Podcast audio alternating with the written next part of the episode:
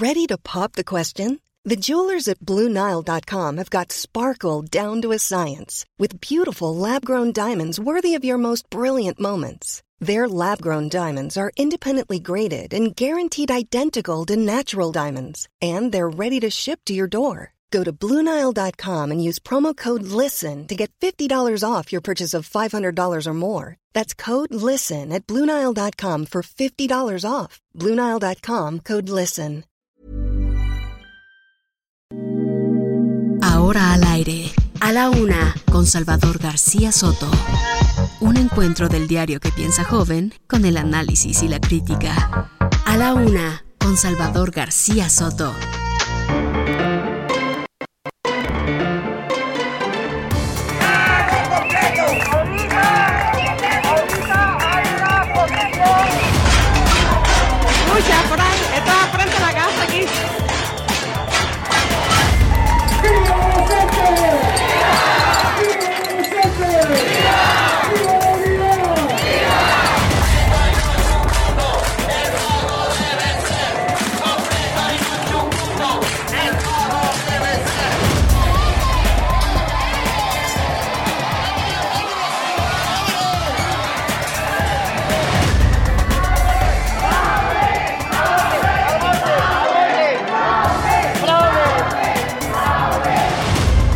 Violaciones, eh, acarreos, inducción de voto y hubo todavía este, ese tipo de prácticas. Oh, no sé, nomás nos traen, no sé. Pregúntele a la muchacha.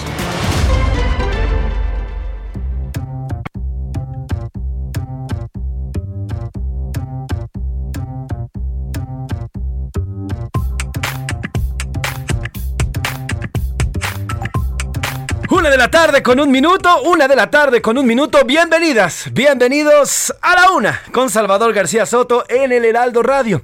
A nombre del titular de este espacio, el periodista Salvador García Soto y de todo este gran equipo que hace posible este a la una en las frecuencias de Heraldo Media Group, yo soy José Luis Sánchez Macías y le voy a informar en este lunes. Lunes arrancando todo, ¿eh? Arrancando semana, arrancando el mes, arrancando la segunda parte de este 2022 y arrancando también las vacaciones de verano. Así que un lunes completito, un lunes redondo y yo le agradezco que se sintonice, que sintonice a, este a la una a través de las ondas gercianas como la radio en, la en lo tradicional y también en lo digital para que arranquemos juntos y le informemos, también le entretengamos y le platiquemos todo lo que ha sucedido en estos últimos dos días que nos dejamos de escuchar, un fin de semana, un fin de semana bastante movidito, muy movidito, en lo, sobre todo en el plano político, pero también en el deportivo, en el social, en el internacional, bastante que contarle, bastante que platicarle en este lunes, lunes primero de agosto. Ya, arrancamos agosto, arrancamos este mes de verano, arrancamos con todo y con toda la alegría y con todo, absolutamente todo el ánimo para informarle. Ya le digo, tenemos mucho por contarle, pero antes quiero mandar saludos, quiero saludar y abrazar a todas las frecuencias de Heraldo Media Group, porque recuerde que Heraldo Radio es de las pocas, de las pocas cadenas que cubren prácticamente al todo, a todo el territorio nacional, de costa a costa y de frontera a frontera. Y arrancamos aquí en nuestra estación central, aquí en la Ciudad de México, en el 98.5 de FM. Nos encontramos en Avenida Insurgente Sur 1271, aquí en la colonia Extremadura Insurgentes, en la alcaldía Benito Juárez. Saludamos también a Monterrey, Nuevo León, a Guadalajara, Jalisco, muchos abrazos, a La Laguna, a Oaxaca, a Salina Cruz, Oaxaca, también recién estrenadita aquí con nosotros, a Tampico, a Tehuantepec, saludos eh, en, la, frontera norte a Tijuana, Baja California, y en la frontera sur a Tuxtla Gutiérrez, allá en Chiapas. Del otro lado del río Bravo, en el ya territorio estadounidense, saludos a McAllen, Texas, a Bronzeville, Texas y a San Antonio. Saludos a todos y a todas que nos escuchan a través de las diferentes frecuencias allá en Estados Unidos y también Now Media Radio Chicago. Saludos, también nos ven a través de su pantalla allá en, en, en- en Now Media Radio, así que saludas a todos y a todas. También existen las formas digitales de contactarnos. Está la aplicación TuneIn y iHeartRadio. Usted nos puede escuchar a través de su dispositivo celular, de su tablet, de su computadora. Si está trabajando, si está en la oficina, bueno, pues nos puede escuchar por ahí. También, por cierto, en www.heraldodemexico.com.mx, el segundo sitio, según las cifras de Comscore, durante junio, el segundo sitio de noticias más consultado a nivel nacional. Ahí tiene dos opciones. Ahí nos puede escuchar o nos puede ver. Ahí estamos en la cámara también para que pueda seguirnos paso a paso en estas dos horas de programa. Tenemos mucho que contarle. Primero de agosto tenemos 21 grados centígrados aquí en la capital. La verdad es que las calles ya se sienten, se sienten tranquilitas, ya se siente la vacación, se siente que ya hay menos fluidez vehicular, pero aún así todavía hay, todavía toda la gente que, está chambeando. Así que mucho ánimo a darle con todo en este día y en este lunes. 21 grados, va a llover por la tarde. Hay 85% de probabilidades de que llueva esta tarde aquí en la capital y todavía siguen estos remanentes de esta eh, tormenta tropical número 15 que está golpeando el Golfo de la República Mexicana. Mucho que contar, rompen récord. Oiga, una vez más, las remesas alcanzaron un nuevo máximo histórico. Sumaron 5.153 millones de dólares durante el mes de junio. Así que volvieron a romper récord esta entrada de dinero. Es de mucho estudio, ¿eh? hay que estudiar este tema. ¿Por qué? Porque, bueno, pues eh, Estados Unidos vive un tema importante de problemas económicos, pero pues la lana sigue llegando, sigue saliendo. Entonces hay que, hay que salir pues, de dónde, de dónde está llegando esta lana y cómo es que está llegando tanto y se rompen tantos récords uno tras otro, tras otro, en cuanto a remesas se refiere. Y de vuelta, tras 17 días sin operación, por fin, por fin la plataforma Compranet informó ya, es la Secretaría de Hacienda ya está activa. Después de 17 días, más de medio mes estuvo inactiva este sistema, este sistema de transparencia de compras del gobierno hacia particulares, ya por fin está, pues está chambeando. Oiga, y qué marranero, este fin de semana vivimos un Morena, el Morena de adeveras, el Morena dividido, el Morena que se preocupa por el poder, el Morena que nada más quiere el hueso. A catorrazos, quema de boletas, golpes, trifulcas, eh, también metiéndose unos con otros, otras con otras, en fin, de todo se vio este fin de semana en la elección de los 300, 300 distritos del de, eh, partido Morena. Estos 300 consejeros que eh, forman parte del Consejo de Morena, bueno, pues fueron elegidos este fin de semana y en medio de todo esto, pues grupos, grupos antagónicos dentro del mismo Morena, se agarraron de todo, de todo, se dieron, pero un tremendo marranero. Mire, ni en los peores tiempos del PRI, ni en los peores tiempos del PAN se vio ese tema, ¿eh? Es un mismo partido, es un mismo, una misma institución, y entre ellos se dieron hasta con la cubeta.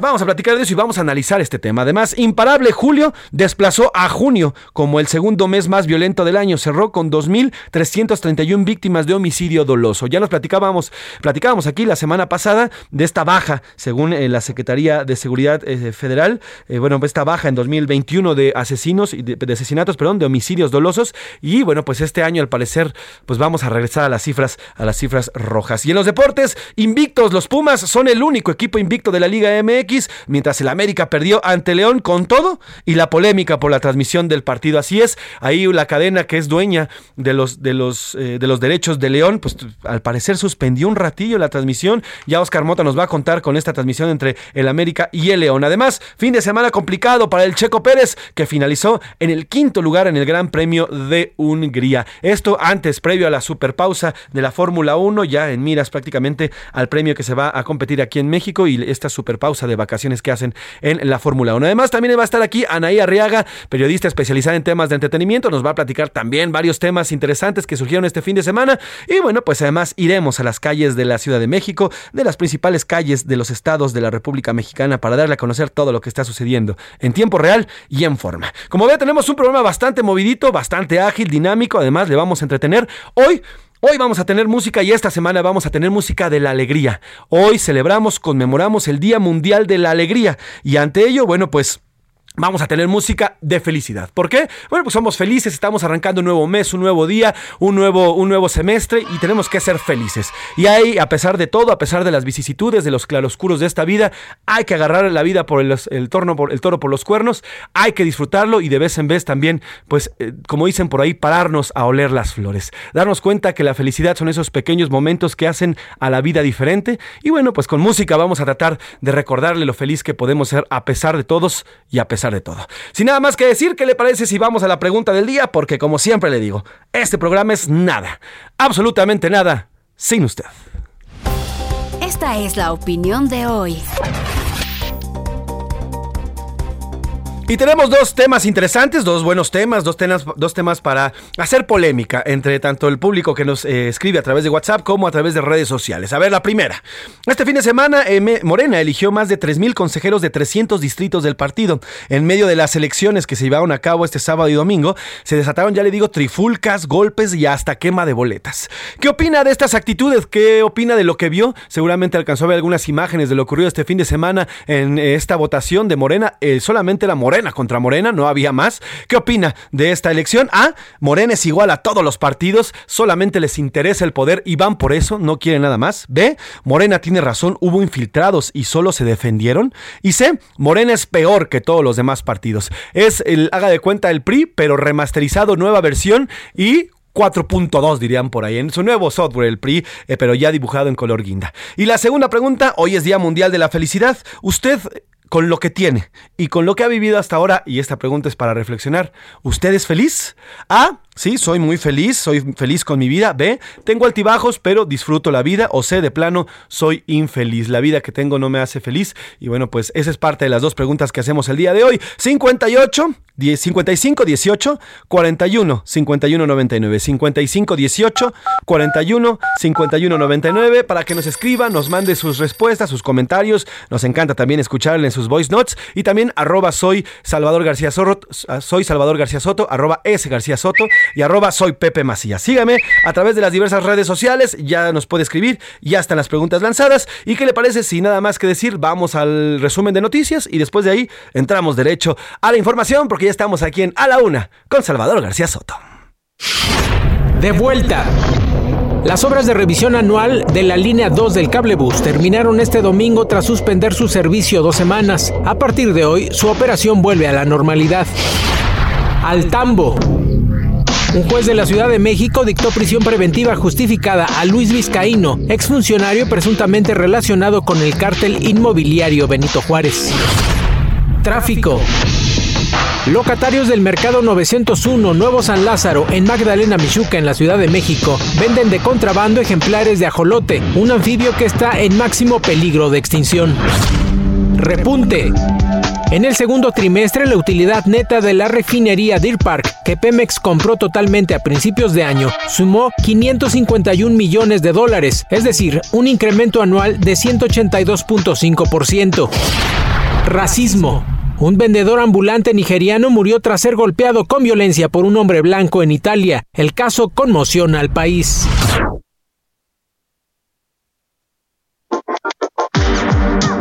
Una de la tarde con 11 minutos, una de la tarde con 11 minutos y arrancamos con la información. Oiga, los ingresos por remesas provenientes del exterior marcaron un nuevo máximo histórico. Esta es información calientita, información de último minuto que se está dando a conocer. Al sumar 5.153 millones de dólares, es decir, un crecimiento anual de 15.6% y 26 meses, escuche bien, 26 meses de crecimiento consecutivo de expansión de estas remesas. Esto, esto según el Banco de México que lo está anunciando en estos instantes. Vamos directamente con Verónica Reynolds. Ella es reportera de la sección Mercados de Heraldo de México y nos da toda eh, esta información, nos cuenta punto a punto qué está ocurriendo con las remesas. ¿Cómo estás, Vero? Buena tarde. Hola, José Luis, buenas tardes. Pues sí, como ya lo comentabas tú, el Banco de México hoy informó que los ingresos por remesas provenientes del exterior marcaron un nuevo máximo histórico al sumar 5.153 millones de dólares, esto solamente en junio, lo que representó un crecimiento anual de 15.6% o 26 meses consecutivos de expansión. Estos recursos que envían los conacionales del exterior, especialmente de Estados Unidos, significaron un beneficio para sus familiares aquí en México de 408 dólares en promedio. Esto es 28 dólares más respecto a mayo y 3.8% más a tasa anual. Esto es importante porque, de acuerdo con analistas, mayo es uno de los meses o es el mes en donde mayor eh, remesa tendían al país, esto derivado de, las festividades del 10 de mayo, y pues bueno, pareciera que esta vez fue junio el mes donde más recibieron remesas los familiares aquí en México, ¿no? Eh, los estados que recibieron también el mayor monto de remesas durante el mes de junio fueron Jalisco con 1.404.3 millones de dólares, seguido de Michoacán con 1.368.4 millones Guanajuato con 1.345.4 millones, Estado de México con 897.5 millones y Ciudad de México con 885 millones de dólares. Banco de México también informó que estos, estos recursos eh, representaron 12.6 millones de transacciones, derivado esto de un alza de 11.4% en el número de envíos a tasa anual. No obstante, esta cifra pues también fue menor a la observada en, en, en mayo pasado, que fue de 13.6 millones de transacciones reportadas. Eh, durante el primer semestre del año, también el valor acumulado de los ingresos por remesas resultó de 27.565 millones de dólares. Esta cifra es superior a los 23.647 observados en el mismo periodo del año previo, lo que significó un aumento de 16.6%.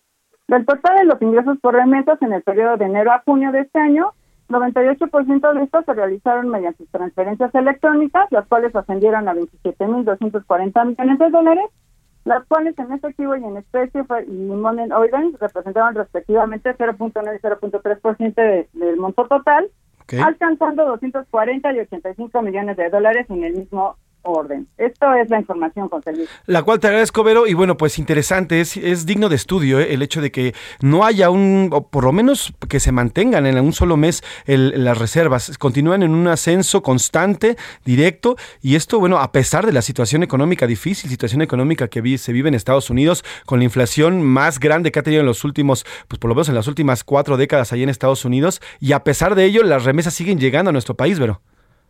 Sí, fíjate que algunos analistas lo que sí están empezando a comentar es que, pues, de, de, concretarse una, una recesión económica en Estados Unidos, pues efectivamente esto nos va a empezar a pegar en el envío de remesas, estas van a empezar a disminuir. Eh, no implica que no sigan enviándose mensualmente eh, superando la cifra, pero sí va a haber una desaceleración en el monto que se envía, ¿no?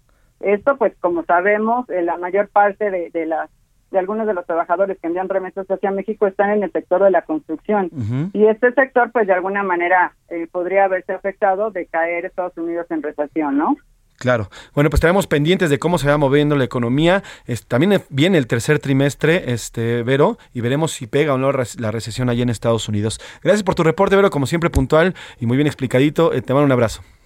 Igualmente, gracias, José Luis. Verónica Reynolds, ella es reportera de la sección Mercados. Oiga, y antes de irnos con el siguiente tema, ya, ya tengo en la línea a mi compañera Yasmín Zaragoza, también reportera de eh, la sección Mercados. De último momento se está informando que el exdirector de Pemex, Carlos Treviño, eh, Carlos Treviño Medina, ha denunciado ante la Fiscalía General de la República a su titular, Alejandro Gertz Manero, por presuntos actos de tortura para obligar a Emilio Lozoya a incriminarlo con falsedades en supuestos sobornos en el contrato de etileno 21. Eh, es lo que se está dando a conocer. Se trata de una, una denuncia ante la Fiscalía General de la República al señor Getz Manero, en la que supuestamente, y según Carlos Treviño, exdirector de Pemex, bueno, pues habría, habría eh, aplicado tortura para obligar a Emilio Lozoya eh, a incriminarse en el tema de este contrato de etileno 21. Así que, bueno, pues interesante. De último momento, más adelante vamos a ampliar esta información. Por lo pronto, ya, ya, este, ya está dando a conocer esta información. Y precisamente siguiendo con temas eh, económicos y de finanzas, bueno, pues Compranet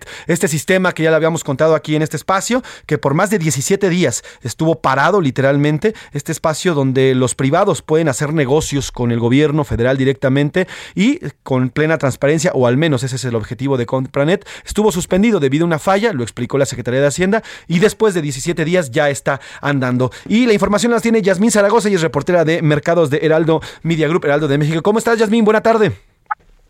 ¿Qué tal? Buenas tardes a ti y al auditorio. Pues sí, como bien comentas, la Secretaría de Hacienda y Crédito Público informó que la plataforma Compranet fue puesta en marcha en su totalidad para su uso por la Administración Pública Federal, las unidades compradoras, proveedores y contratistas. Eh, pues prácticamente fueron dos semanas que estuvo fuera de servicio por haber registrado un problema de espacio de almacenamiento. Según los datos de, de Hacienda, esta, esta plataforma eh, estaba ya eh, pues con sus servidores y características que ya no estaban disponibles en el mercado, por lo cual se requería cambiar la maquinaria, pero pues no se podía seguir en operación. La Secretaría explicó que la reparación del sitio con tanta rapidez se debe al esfuerzo conjunto de las distintas áreas de la Oficialía Mayor de Hacienda, lo cual permitió conseguir el, equipo que ya estaba eh, pues fuera de servicio, los discos de, de almacenamiento necesarios y acordes a lo requerido para la reorganización del sistema. Eh, dijo que una vez concluido el proceso, el proveedor Bravo Solutions verificó que el soporte técnico que fuera reconocido adecuadamente la ampliación de la capacidad de almacenamiento para que volviera a estar en operación. La Secretaría apuntó que la Unidad de Política de Contrataciones de Hacienda ya realizó las pruebas técnicas pertinentes y que estará al 100% este, ya en operación a partir de hoy. Y es que según los datos de algunas organizaciones como Transparencia Mexicana, su importancia radica en que a través de Compranet se realizan al menos 424 contratos diarios y esto representa un gasto de 2.7 millones de pesos por minuto.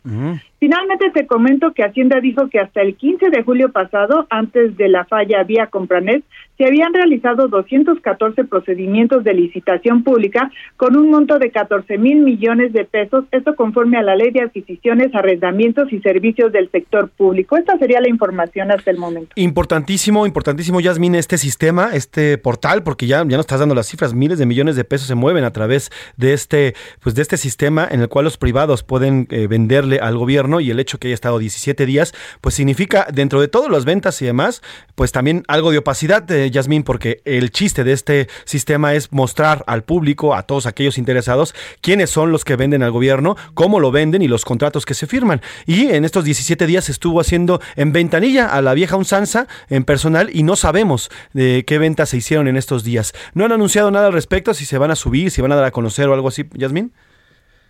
Dijo que Hacienda que todo estaba siendo verificado por todos los eh, organismos eh, de Hacienda y que iban a estar revisándose, no, no iba a quedar nada fuera de, del, del escrutinio público. Dijo que eh, por lo menos el 93% de todas las transacciones que se habían empezado vía este internet seguirían siendo vigiladas y aunque fueran presencial estaría todo a, a, disposición, ¿no? O sea, para que no hubiera ningún tipo de opacidad. Bueno, pues estaremos pendientes, Yasmín. Gracias por el reporte y cualquier cosa, por favor, hacemos contacto contigo. ¿Te parece? Yasmín, Yasmín Zaragoza, reportera de la sección Mercados de Heraldo Media Group. Vámonos a otro tema. A la una, con Salvador García Soto. La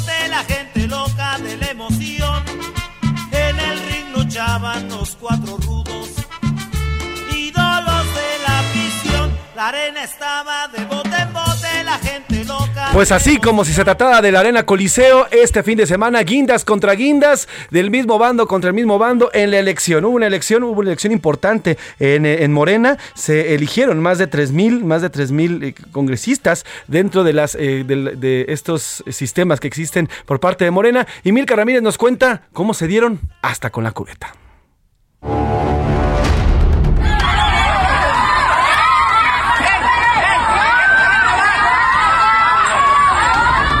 Trifulcas, compra de votos, acarreos y quema de boletas es parte de lo que se vivió este fin de semana en los 300 distritos electorales durante la elección de los 3.000 consejeros para actualizar estatutos de Morena con miras al 2024 a la vieja usanza priista. En Twitter usuarios reportaron que en la alcaldía Coajimalpa hubo embarazo de urnas. En el video se observan a dos mujeres rellenando de boletas estas cajas. Cuando terminan colocan la urna sobre la mesa junto con las demás.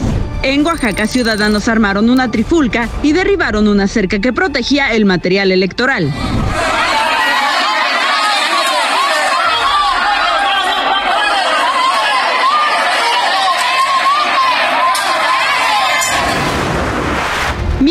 En Chiapas las elecciones tuvieron que suspenderse después de que en varios distritos el material electoral fuera apilado y quemado.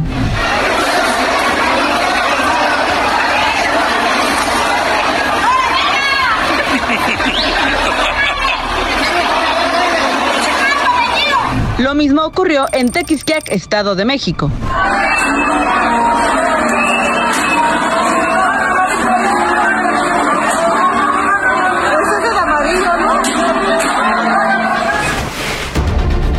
Jornada no se salvó ni Elizabeth García Vilchis, quien presenta la sección de quienes quieren las mentiras de la semana durante las mañaneras. Ella y su esposo René Galindo fueron captados saltándose la fila durante la elección en Puebla. ¿Cómo estás, René? Me da gusto verte, pero la entrada es por allá donde está toda la gente formada y no por aquí, carnal. Sí, se formado. Se me hace una grosería de tu parte que te metas por donde es la salida, que ahí dice salida y que tú te metas y te burles de la banda. No se vale. Sobre todo tú que se supone que fundaste el partido, carnal. Así llena de irregularidades y violencia, se vivió esta jornada, de la que según el presidente López Obrador, solamente se anularán cinco de los 300 distritos. Para A la Una con Salvador García Soto, Milka Ramírez. Pues ahí está, ahí está. Ni en los peores tiempos del PRI, ni en los peores tiempos del PAN se veían estas atrocidades. Literalmente fue Morena contra Morena, un tremendo cochinero el que se vivió este fin de semana, a pesar de que el dirigente Mario Delgado y el presidente López Obrador trataron de, pues, de ver menos estos problemas, aseguraron que fueron aislados, que fueron incluso personas ajenas al partido las que provocaron todo esto. Pero bueno, las imágenes ahí está, la historia ahí está, y así es como se vivió este cochinero. Vamos a, vamos a ir una pausa regresando, le platico que dijo el presidente López Obrador sobre estas elecciones, pero por lo pronto está Pharrell Williams con Happy, esta canción de 2013 del álbum Happy. Trépale mi Alex para arrancar con mucha actitud este lunes.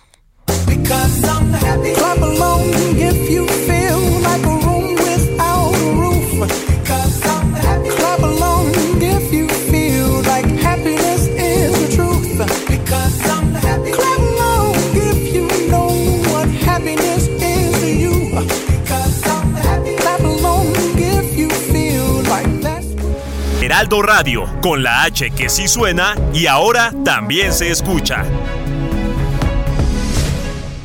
Sigue escuchando A la Una con Salvador García Soto. Ahora, la rima de Valdés o de Valdés, la rima. Se comportan como bestias, dicen los encabezados. Pero ¿qué es lo que ha pasado y por qué tanta molestia? Y con tan poca modestia se comportan en Morena, sin un tantito de pena, acarreando a los votantes igualito a como antes no se rompe la cadena. En CDMX pasó también en las alcaldías. De verdad, qué tristes días que el voto pues se ordenó, desde antes se pactó, pa' que la fórmula buena pues incluyera a Morena. Embarazaron las urnas y de popó se embadurna este proceso. ¡Qué pena! Y se reportó violencia en la jornada del voto, y de eso constan las fotos que son gritos de emergencia. Pues cómo tener paciencia si todo es pan con lo mismo. Morena es un cataclismo, lo dicen las evidencias. De política indecencia hay que parar el cinismo. Déjame pintarte una sonrisa Déjame alumbrarte como el sol en la mañana. Puedo ver tan fácil que hay detrás de tu mirada. Un corazón gigante latiendo que no quiere seguirse escondiendo. Vamos a reír que la vida es buena y sentirse mal no vale la pena. Vamos a pasarla bien, vamos a pasarla bien.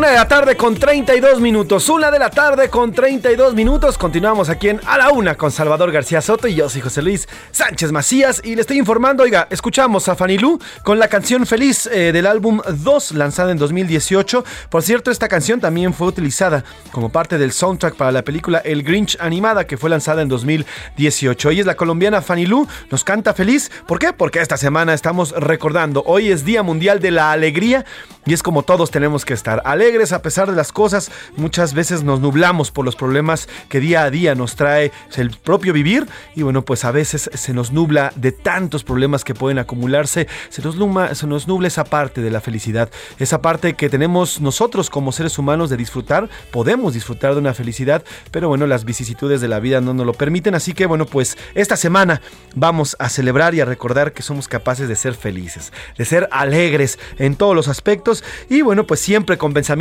positivos, con pensamientos hacia adelante, porque como bien lo dice aquí Salvador García Soto todos los días, siempre, siempre el ser humano tiene una nueva oportunidad de hacer mejor las cosas y hacerlas a través del inicio de un mes, de una semana y bueno, pues de un nuevo semestre también es parte de ello. Así que Fanny Lu, con feliz, trépale mi Alex para levantar el ánimo, arrancando esta semana. Deja la amargura y vente, vamos a cambiar el ambiente. No importa el color, todos somos iguales. Lo que va por dentro es lo que vale.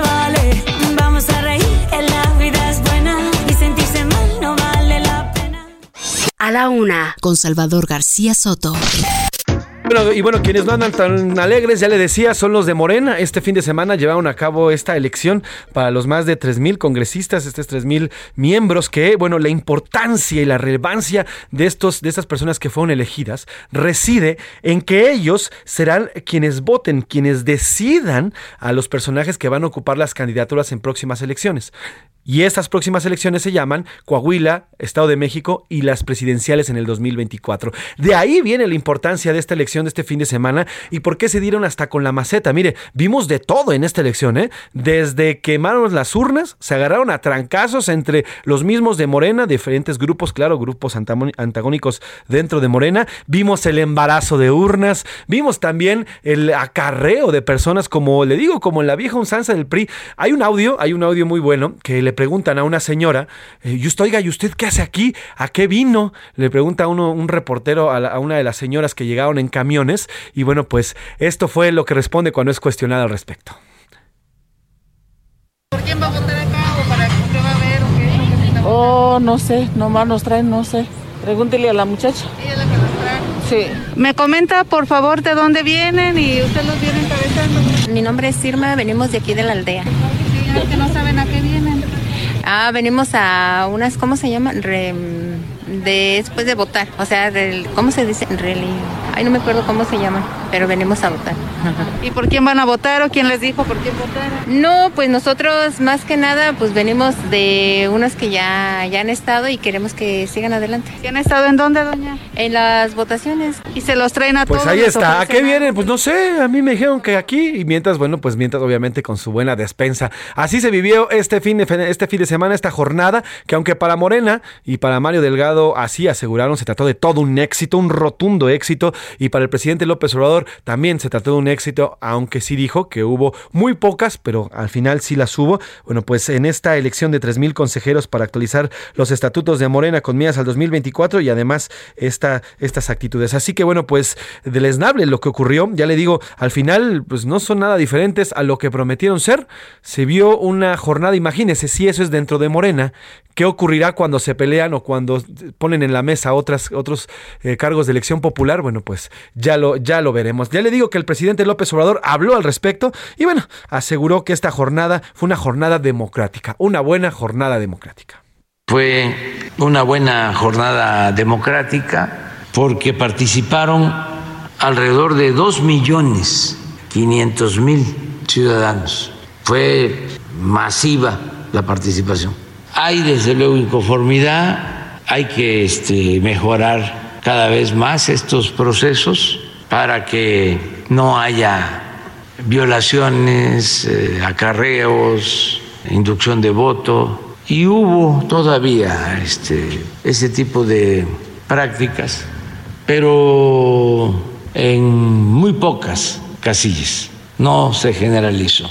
No es como los opositores, los conservadores, eh, hubiesen querido pues dice que no son como los opositores ni los conservadores, pues yo vi exactamente lo mismo, señor presidente. Embarazo de urnas, el famoso mapacheo, el famoso carrusel, el, ya le digo, estos acarreados que no sabían ni de dónde. El señor Mario Delgado decía, bueno, es que vienen de comunidades muy lejanas y por eso les pusimos camiones. Pues no, lo cierto es que estaban acarreados, estaban ahí para hacer bola y para votar, pues por quien les dijeron. ¿A cambio de qué? Pues no se sabe de qué, pero pues también así fue esta votación. El señor Mario Delgado aseguró que es una jornada histórica las asambleas distritales del fin de semana, eh, bueno, pues se comportaron bien, así dijo el señor Mario Delgado. Ayer tuvimos una jornada histórica para nuestro movimiento. Hubo plazas llenas en todo el país. Entre 1.5 y 2 millones de personas acudieron ayer a votar. En aquellos lugares donde se hayan detectado irregularidades vamos a investigar y puede llegarse hasta anular la votación en ese distrito.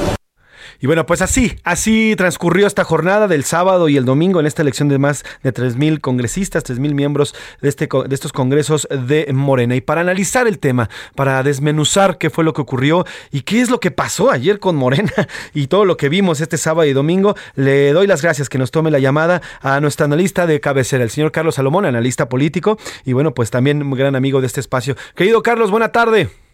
A ver si me escucha por ahí Carlos Salomón, nuestro analista político. Y bueno, ya le digo, este tema pues nada más profundizó y mostró las diferencias que hay dentro del partido Morena. ¿eh? Estas diferencias fuertes que lo pueden llevar. Mire, ya lo vimos con el PRD. Así, exactamente iguales eran las elecciones de congresistas del PRD. De ahí se vinieron pues estas, estas famosas tribus, que los chuchos y demás. Y poco a poco se fue fraccionando el Partido de la Revolución Democrática a conocerlo a lo que es hoy, que es prácticamente nada. Pero bueno, ya está Carlos Salomón, nuestro analista de cabecera, analista político, eh, para platicar sobre esta jornada del fin de semana. Carlos, ¿cómo estás? Buena tarde.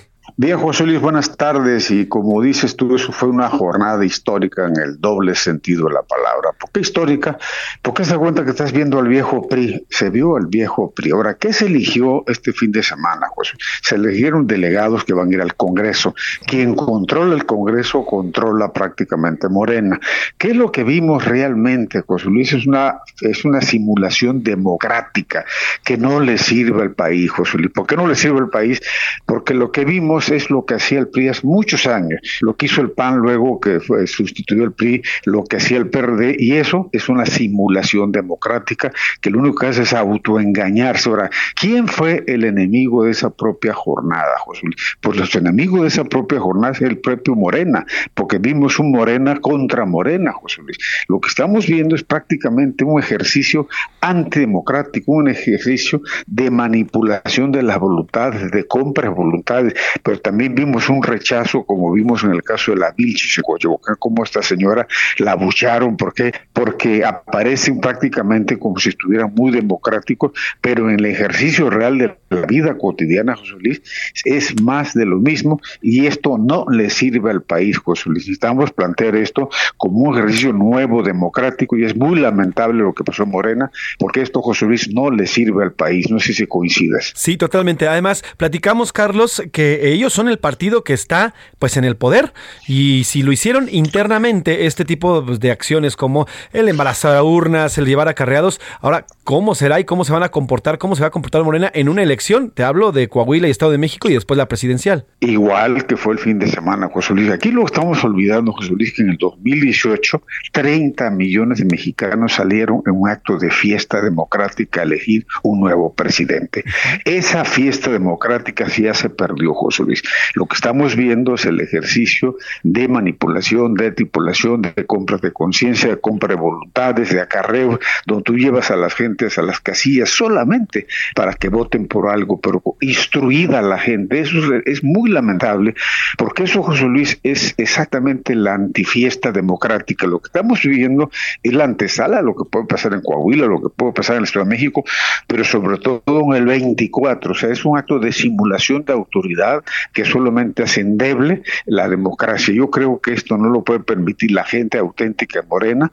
Hubo voces como las de Ackerman, muchos criticando la conducta eh, de, Morena con Mario Delgado. Yo lo que te pregunto, ¿qué le sirve al país, José Luis? ¿Le sirve esa simulación o que le sirve un ejercicio democrático real, más allá si gana Moreno o no gana la elección del, del Estado de México, de Coahuila y, del, del 24? Lo que el país necesita es un acto democrático, que los jóvenes que están escuchando ahorita, vean que votar es una forma de gobernar y no es una forma de comprar conciencia. Esa es la diferencia. Lo que exigimos mucha gente, que haya realmente un ejercicio democrático. Si van 10 a votar, pues van 10, pero no tienen por qué 10 millones simplemente acarreados. Eso es penoso, es vergonzoso para cualquier partido político que se, diga partido en el gobierno, José Luis. Ahora, Carlos, y bien lo dices, el peor enemigo de Morena se fue Morena este fin de semana. ¿Qué tanto evidencia las rupturas, la división que hay dentro del partido, este accionar del fin de semana? Tú lo decías hace unos minutos, es como, es como el PRD. ¿Qué era el PRD? Que es el, es el antecedente de Morena. Pues eran tribus. ¿Qué es Morena? Pues son tribus. Es Itlali contra Mario Delgado, Ackerman contra Mario Delgado. Y hay dos tribus, una de radicales que obviamente no soportan a la dirigencia formal y la dirigencia formal que lo que está tratando es de legitimar con votos, pero con votos, como te explicara, llevando a la gente a votar. Es, es, había una vieja película que quizás los jóvenes que nos escuchen, es Kramer versus Kramer, ¿no? O sea, eso es una vergüenza política, porque lo que queremos la gente, las universidades en Chiapas, en Oaxaca, en Guadalajara, en Monterrey, en Tampico, nos están escuchando en este momento, que la gente vaya a votar y exprese libremente su voluntad y no los lleves por una torta o por un sándwich o por 100 pesos a votar. Eso realmente es un regreso a un pasado que yo suponía, José Luis, que se había ido. ¿eh? Es vergonzoso lo que vimos ahí. Es muy lamentable porque lo que le estamos enseñando a los es hacer trampas. Y un país que hace trampas es un país que no tiene remedios, Y que además se suponía, Carlos, que en el 2018, con la llegada de Andrés Manuel y del movimiento de regeneración, pues eh, se iba a eliminar o iban a terminar con esas prácticas y ya no lo íbamos a ver más, o al menos esa fue la promesa que nos hicieron. Porque en el 2018 mucha gente se le votó a votar. ¿Por qué, José Luis? Porque la gente estaba cansada de lo que era el ejercicio cuando gobernó dos años el PAN, luego gobernó el PRI, y la gente estaba cansada. Y miles de millones así salieron a votar en, la Ciudad de México hoy. Estoy seguro que van a salir en el 24, pero van a salir en contra. ¿Por qué?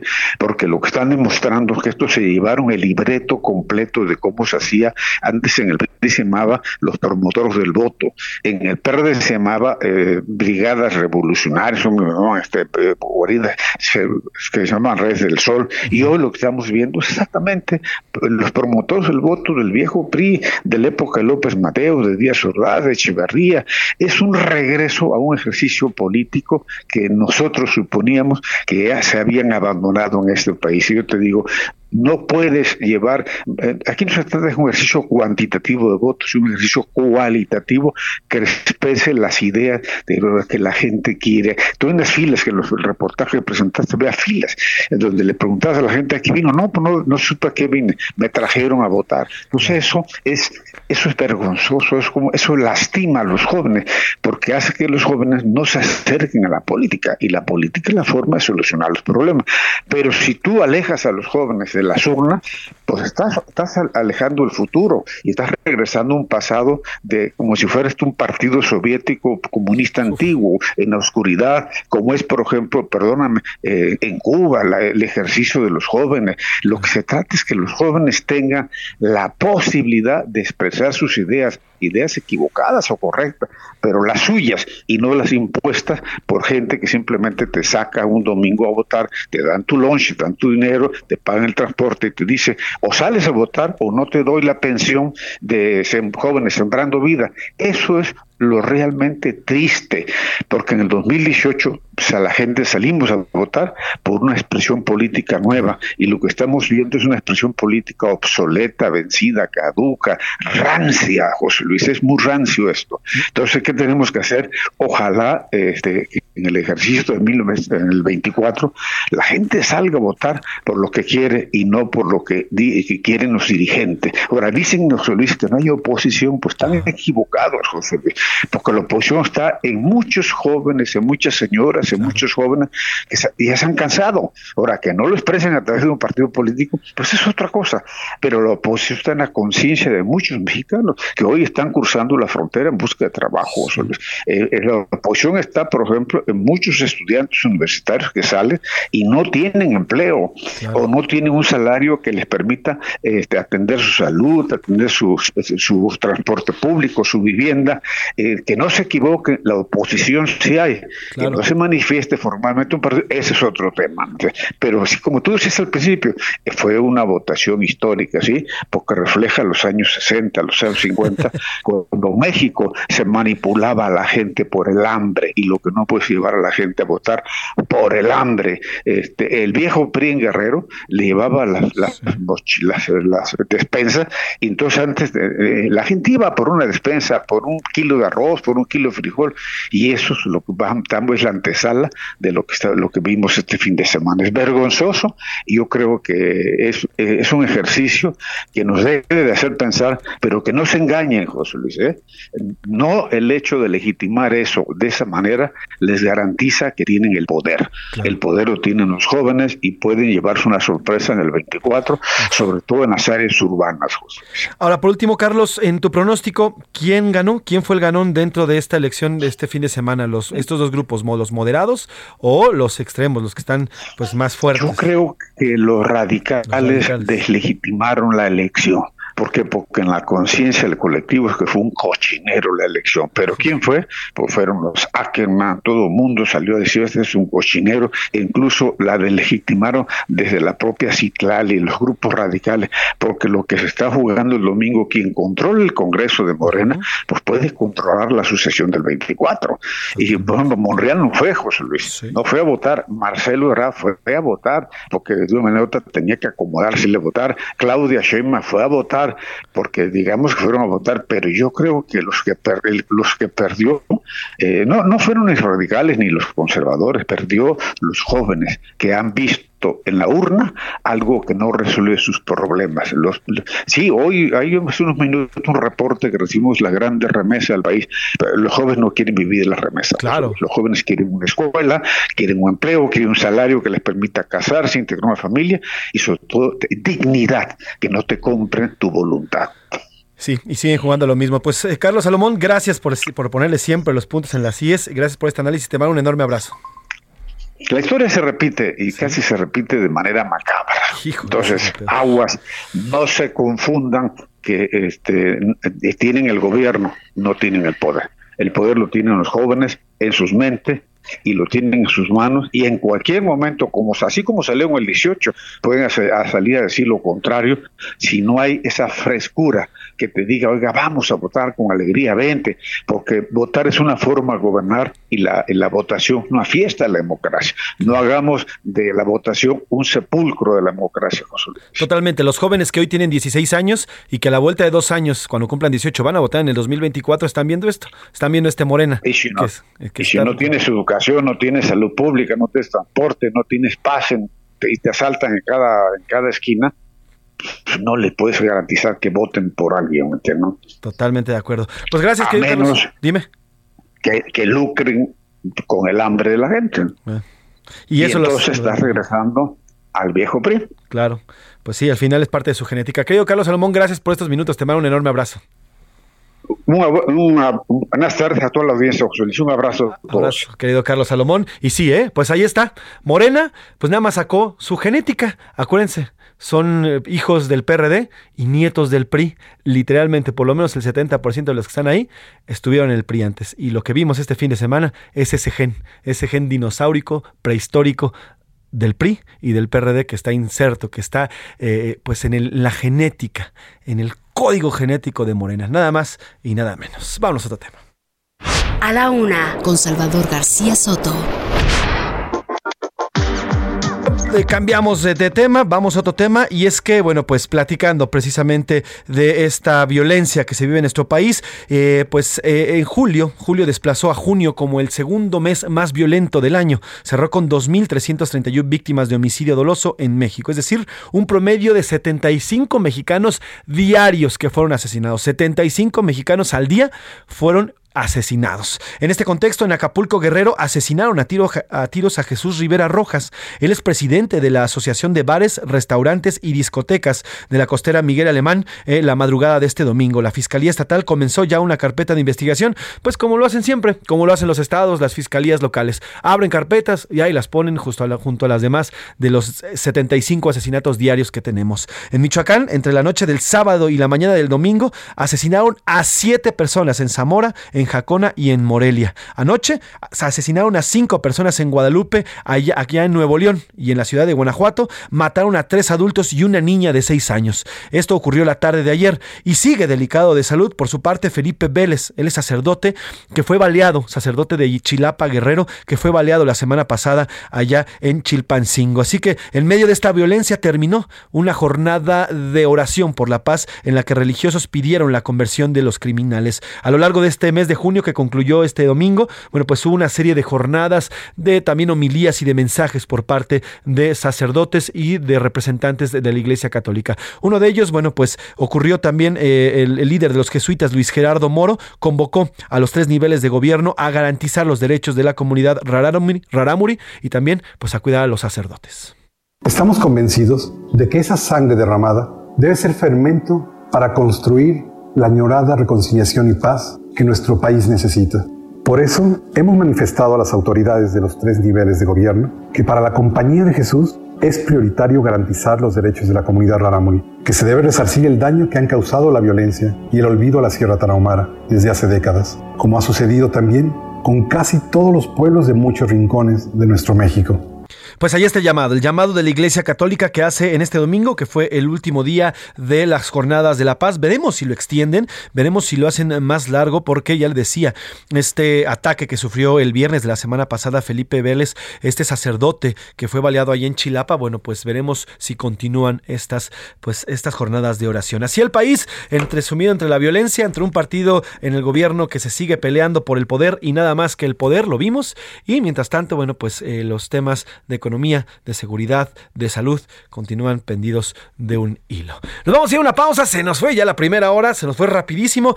Vamos a escuchar a Marshmallow and Besley con Happier, felicidad. Así que estamos felices y esta eh, canción se desprende del álbum Bravo Hit Sigma de 2019, fue publicado en este mismo año. Así que son Marshmallow and Besley. Esto es Happier. Trépale mi Alex y vamos a una pausa.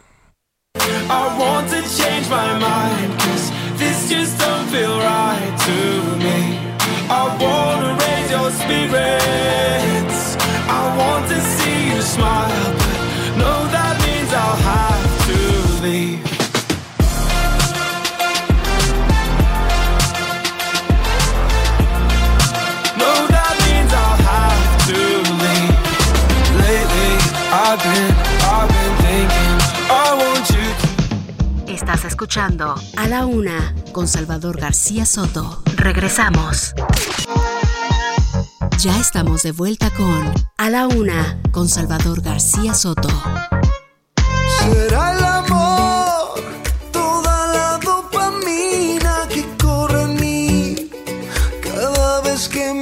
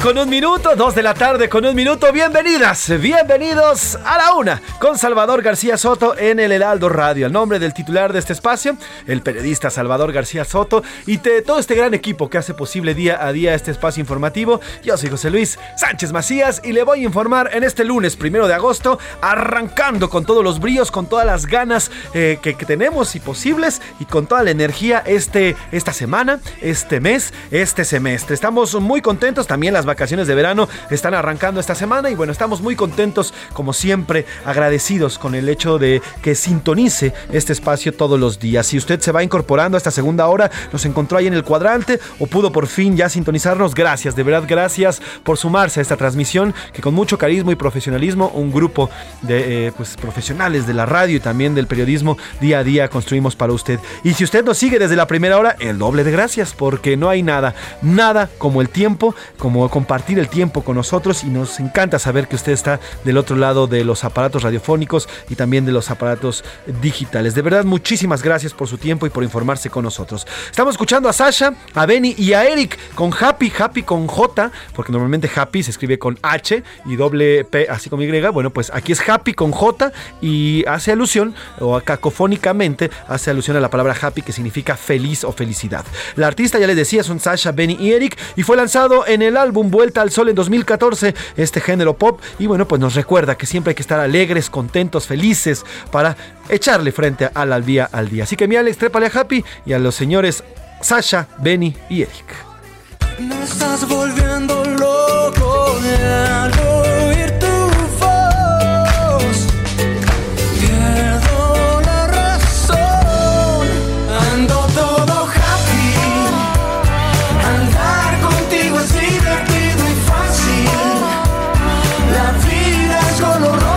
andamos todos happy aquí en la cabina, ya estamos aquí listos y preparados. Ya se va mi productor de televisión, el señor Antonio Pérez, que estaba aquí con nosotros en la cabina. Lo vio usted seguramente aquí en las cámaras, pero quien está aquí ya en la mesa es Milka Ramírez y Laura Mendiola. Laura Mendiola y Milka Ramírez. ¿Cómo están? Buen lunes.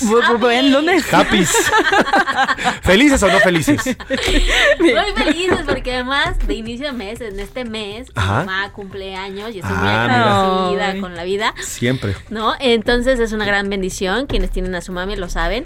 Este, y pues contenta, justo por inicio de mes, por este mes de, de- de- de cumpleaños, porque vengo con los bríos renovados, Eso. porque no estuve por aquí el viernes, pero los extrañé muchísimo. Nosotros y ti, quiero mandarle también un saludo bien, bien, bien especial a nuestro compañero Eric Alcántara. Sí. Está un poquito enfermo y desde aquí le mandamos toda la buena vibra y deseos de pronta recuperación. Te queremos, Eric. Patrón, te queremos. Así es, Eric Alcántara, quien forma parte del equipo de televisión de las noticias de la noche. Bueno, pues le dio COVID, ya lo alcanzó. Y ya prácticamente todo en ese- todos en este equipo, excepto Rubén Cruz.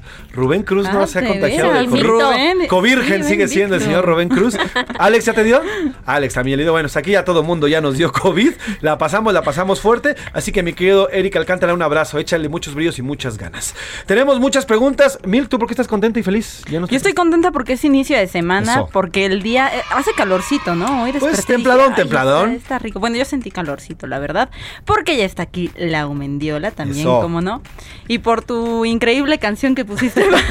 Happy, happy, estamos escuchando. Y bueno, dos temas importantes en las preguntas de hoy, dos temas polémicos, bastante polémicos. Esta elección, ya le decíamos, ya lo desmenuzamos, ya platicamos aquí incluso con eh, un especialista como es Carlos Salomón. Bueno, y esta elección de eh, pues los consejeros, este consejo que forma parte de Morena y que es la estructura que va a definir además los candidatos para, el 20 para la próxima elección de Estado de México y Coahuila y para el 2024. Hubo de todo, hasta con la cubeta se dieron. ¿Usted qué opina? Si Morena es igual a todos los partidos, si de verdad había razón, hubo infiltrados, o si es peor que todos los partidos. Y el segundo tema, bueno, la alegría. ¿Usted qué tan alegre está? ¿Qué tan feliz está en estos días a pesar y a pesar de las vicisitudes? Dicho esto, no, no, no nos queda más que preguntarle.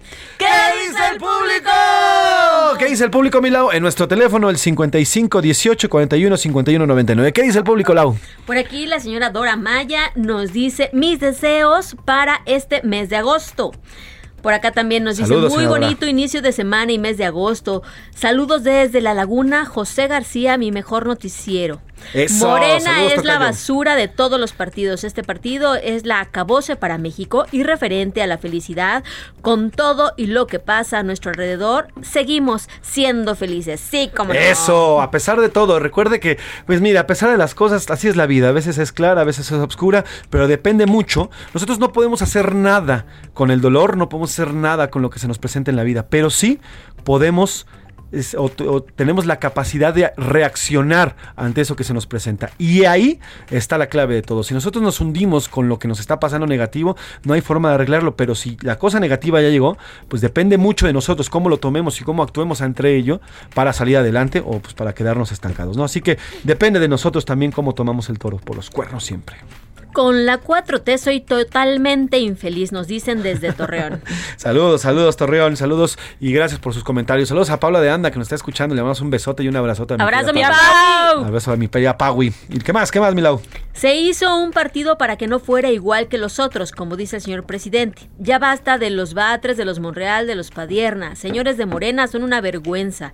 El país está cayendo a pedazos. Y ustedes peleando por sus intereses personales. Acá en Xochimilco hubo acarreados y soy infeliz porque ya por más que luchamos, estos infelices nos están matando de hambre. Señor Jorge de Xochimilco. Señor Jorge, saludos hasta Xochimilco, le mando un enorme abrazo y mire, sí, Xochimilco, por ejemplo, es una de las zonas en la Ciudad de México donde, y aquí le presentamos un- uno de los reportajes, sobre todo en la zona de los canales de Cuemanco, se ha convertido en un verdadero cementerio acuático. La violencia, allá hay, pe- hay- hay zonas de Xochimilco donde no hay vigilancia policíaca y la violencia ahí se ha reencrudecido. Entonces, bueno, pues sí, lastimosamente hay zonas en nuestro país donde el control, el control es del crimen organizado. Le mandamos un abrazo y bueno, pues ánimo, hay que ser felices. Buenas tardes, José Luis y todo el profesional equipo. Eso. Nuestro radio escucha Alberto de Colima nos dice que Morena llegó al poder muy casta, con falda a la rodilla y escote. Pero esta, eh, pero está ahora como stripper, cada vez nos muestra más lo que realmente es, corrupta, antidemocrática y violenta. Saludos. Y aquí lo que decíamos, ¿eh? Con Carlos Salomón, no es más que la genética pura, no pudieron, ahora sí que no pudieron negar la cruz de su parroquia. Son priistas y son perredistas. ¿Qué quiere? Así actúan, así se han movido durante décadas. Así lo vimos a principios del 2000 con, con el PRD. Se, se estaban destrozando entre ellos y al final pues, terminaron con el mismo partido. De ahí vienen, de ahí son. No hay uno solo que no tenga esa misma sangre y esa misma genética. Así que, pues lo que nos vendieron en el 2018 al final, pues resultó pan con lo mismo, ¿no? Nos dice Heriberto, la elección de consejeros en Morena fue una pantomima, es decir, una compra de puestos directivos disfrazada de elección y es una buena lección de lo que ocurriría si es aprobada la reforma de López Obrador. Así es, bueno, pues muchas gracias por su comentario. Hola, buenas tardes a todos en el noticiero. Yo creo que ya debe llamarse a la una sin Salvador García Soto. Saludos, José No, no, no, claro que no, no, bueno, el jefe está de vacaciones. Justamente nos decía Mario López, otro, otro gran eh, radio escucha, que decía que, oye, qué envidia que se le hayan de vacaciones. No, bueno, es parte, acuérdese usted, estamos acostumbrados o así nos han hecho creer que las vacaciones, pues es un premio, pero no, las vacaciones es un derecho y es parte del éxito. Y es una frase que le, que le escuché también a Carlos Salomón, por cierto, si usted quiere tener éxito, tiene que descansar. Y no hay otra forma. Y bueno, pues ahorita el- nuestro jefe, Salvador García Soto, se ha tomado unos días de vacaciones, como todos, ¿eh? Como todos en el país, como todos en el mundo. Eh, ya me tocará a mí, ya le tocará a Laura, ya le tocará a Milka, ya le tocará a usted, esperemos. Y es algo que tenemos que acostumbrar a descansar. Si no descansamos, no tenemos nuevos procesos creativos. Y en medio de eso, seguimos haciendo lo mismo y es cuando llega, pues, este hecho de, ay, siempre hago lo mismo, no tengo nuevas La ideas. zona de confort. La zona de confort. En fin, el descanso, recuerde muy bien, el descanso es parte de su éxito y hay que descansar.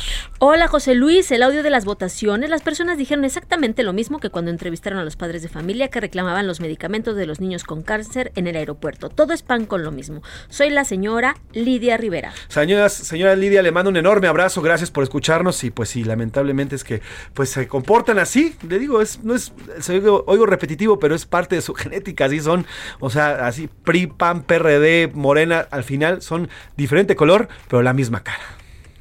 Luego nos dicen por acá, pues saludos a todos los grandes profesionales de la UNA. Las luchas internas en Morena son solo una muestra de todo el cochinero heredado por sus abuelos priistas y padres panistas.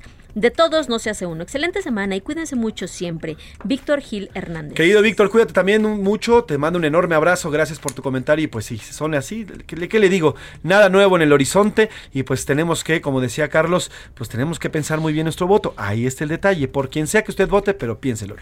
Nos dicen por acá, en estos momentos la oposición quisiera tener esos militantes de Morena. La oposición está moralmente derrotada, no saben más que criticar. Si la envidia fuera tiña, ¿cuántos tiñosos habría? bueno, pues Mm. gracias por su comentario.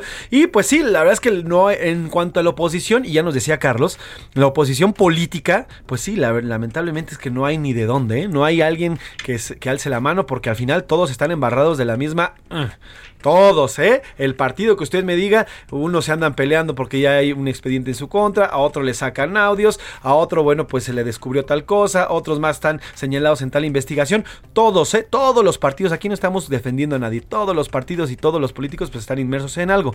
Y aquí lo importante es lo que dice Carlos Salomón. El ejemplo que estamos mostrándole a los jóvenes que van a votar en el 2024, entre ellos por lo menos 3 millones y medio de jóvenes que ahorita tienen 16 años y que están viendo estas porquerías. Y eso, precisamente eso fue por lo que todo, más de 30 millones de mexicanos votaron por Andrés Manuel en el 2018, para eliminar estas prácticas. Y la estamos viendo nuevamente, bueno, pues la oposición va a venir, como bien dice Carlos Salomón, desde la sociedad. Desde la sociedad se van a construir Vamos estos- con este último mensaje. Ajá. Buenas tardes, José Luis. Me da mucha pena tener un gobierno tan cínico, descarado y lleno de corrupción. Qué asco de partido. Pues sí, así está, así está la cosa. Eh, por lo menos ahí están nuestros, nuestros radioescuchas. Oiga, gracias por los mensajes que nos están mandando.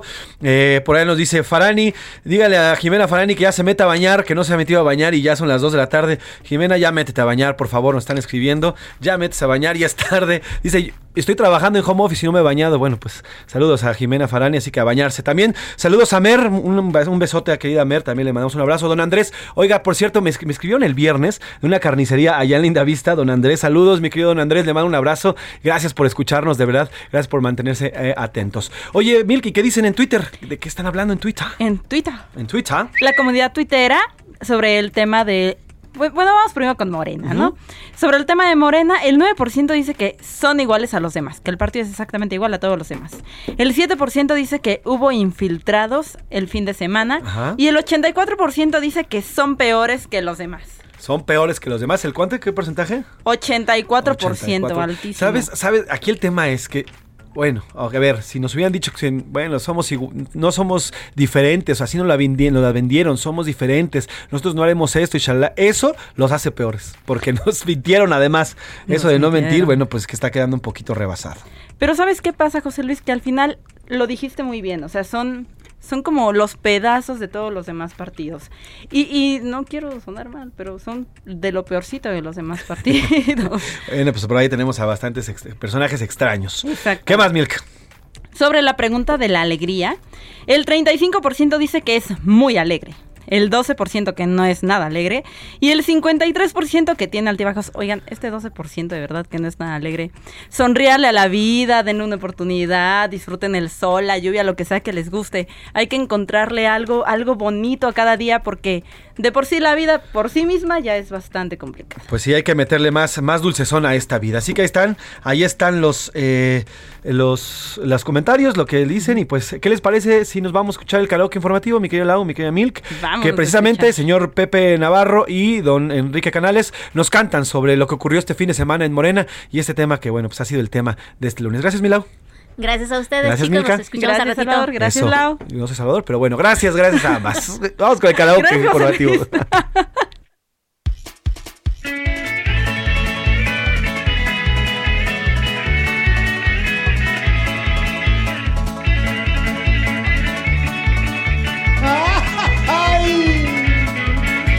Nunca pensé que saldrían esos morenistas con tal papelón. El cobre se les salió y a todos nos deslumbró. Son retecinos y finas, dueños absolutos de la mentada moral. Y se dejaron recuerdos que solo se borran en un hospital.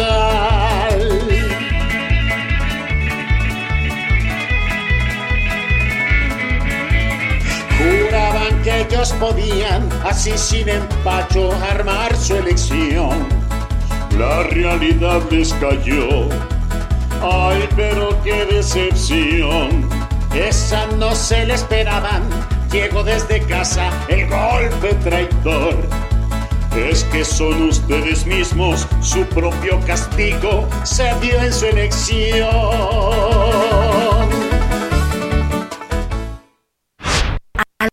Salvador García Soto.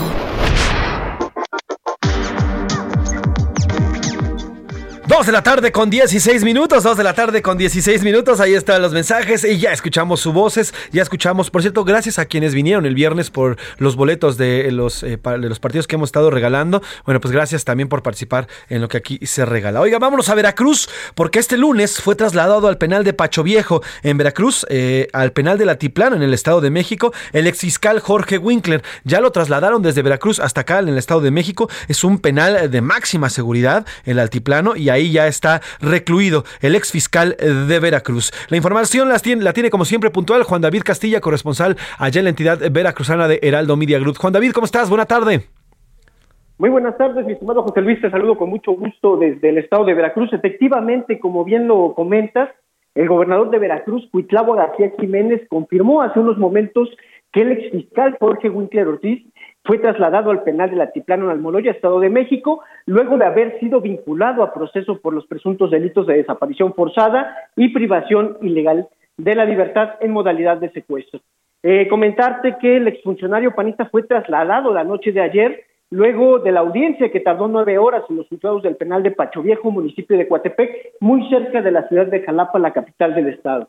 Eh, hace unos momentos, en conferencia de prensa desde el Palacio de Gobierno, el mandatario estatal indicó que se tomó esta determinación de trasladarlo para garantizar la seguridad del exfuncionario panista, toda vez que varios reclusos fueron detenidos cuando Winkler Ortiz estaba al frente de la Fiscalía de Veracruz. Eh, también comentarte, José Luis, que durante la audiencia de ayer, un juez de control confirmó la medida cautelar de prisión preventiva oficiosa por un año y cinco meses de investigación complementaria, esto dentro del proceso penal 296 diagonal 2019 y comentarte que Jorge Winkler es acusado de privación ilegal de la libertad en agravio de Francisco Zárate, quien fuera escolta del ex de Veracruz, Luis Ángel Bravo Contreras. Eh, también decirte que esta persona estuvo prófuga de la justicia durante tres años y ya el pasado lunes 25 de julio fue detenido en Puerto Escondido, estado de Oaxaca. Posteriormente fue trasladado al penal de Pacho Viejo en Coatepec y esta la noche de ayer eh, ya fue trasladado, como bien lo comentabas, al penal de máxima seguridad del altiplano allá en Almoloya, Estado de México, José Luis. Pues interesante este cambio, es un mensaje fuerte, es un mensaje que van con todo en contra del exfiscal Jorge Winkler. Y bueno, ya nos decías, eh, la semana pasada nos reportabas que es un año de proceso y ahora va a ser un año cinco meses el que va a pasar de proceso el exfiscal veracruzano, ¿correcto? Sí, José Luis, y fíjate que también en declaraciones pasadas del gobernador de Veracruz, Cuitlagua García, mencionaba que se le va a empezar a investigar también por otras cuestiones. Él mencionaba que, por ejemplo, eh, eh, Jorge Winkler, durante su gestión, dejó de combatir el secuestro y que incluso cuando hubo el cambio de administración y llegó Verónica Hernández Yarán a la fiscalía, pues encontraron muchas carpetas archivadas y creen que había un incumplimiento en este, en este sentido y pues seguirán eh, realizándose las investigaciones en su contra. También decirte, José Luis, que ya hay algunas reacciones, por ejemplo, hace unos minutos el presidente del Partido de Acción Nacional en Veracruz, Federico Salomón Molina, indicó que se están violentando los derechos humanos de Jorge Winkler en este traslado al, al, Estado de México, toda vez que ni siquiera sus familiares fueron notificados de esta situación y no descartan presentar más adelante una queja en la Comisión Estatal de Derechos Humanos. Pues estaremos pendientes, Juan David. Gracias por darle seguimiento y por favor hacemos contacto cualquier cosa que se decida por allá en eh, la ciudad de Veracruzana. Te mando un abrazo enorme, querido Juan. Claro que sí, mi hermano. Hasta luego. Un abrazote. Juan David Castilla, corresponsal, siempre atento a todo lo que ocurre por allá en eh, Veracruz, que es bastante movidito. Y ahora de Veracruz nos vamos a Puebla porque, oiga, ya está o ya fue detenido el presunto autor material del feminicidio de la activista y abogada Cecilia Monzón. Se trata de Silvestre N y la información la tiene mi compañera Claudia Espinosa y es corresponsal de eh, Heraldo Media Group allá en eh, Puebla. ¿Cómo estás, Claudia? Cuéntanos de esta detención. Buenas tardes.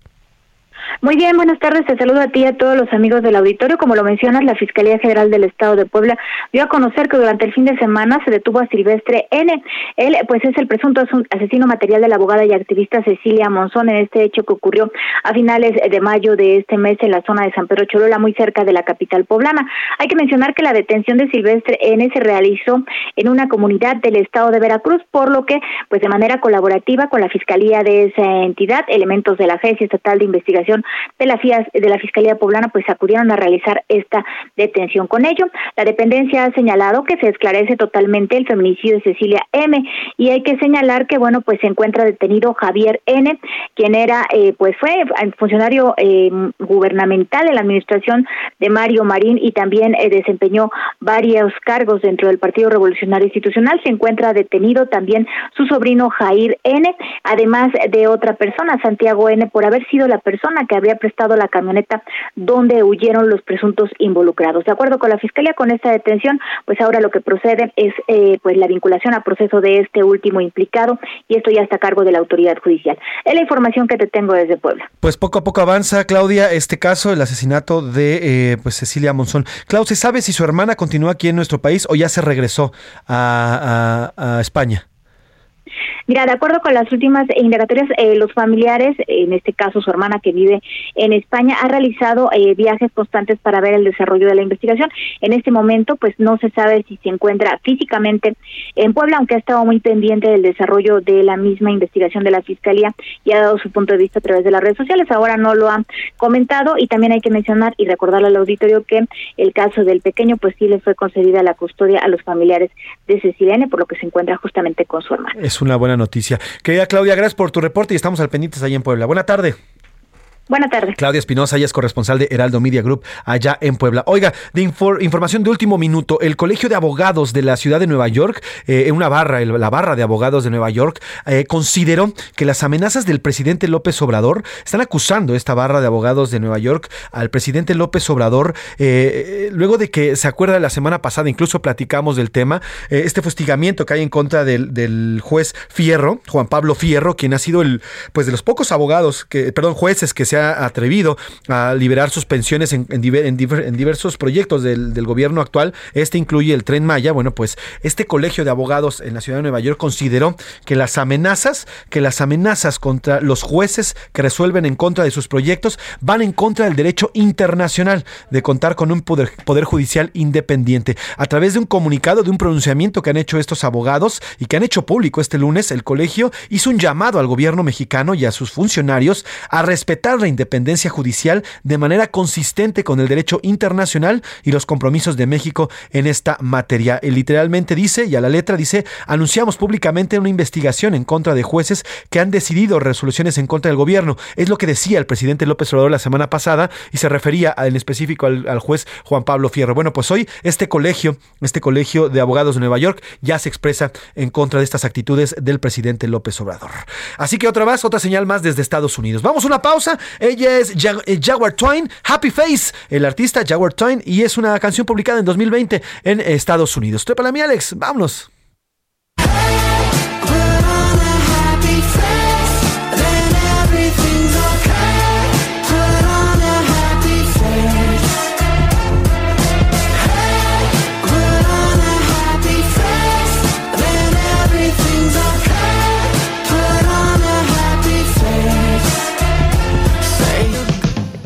Escuchando A la Una con Salvador García Soto. Regresamos. Sigue escuchando A la Una con Salvador García Soto.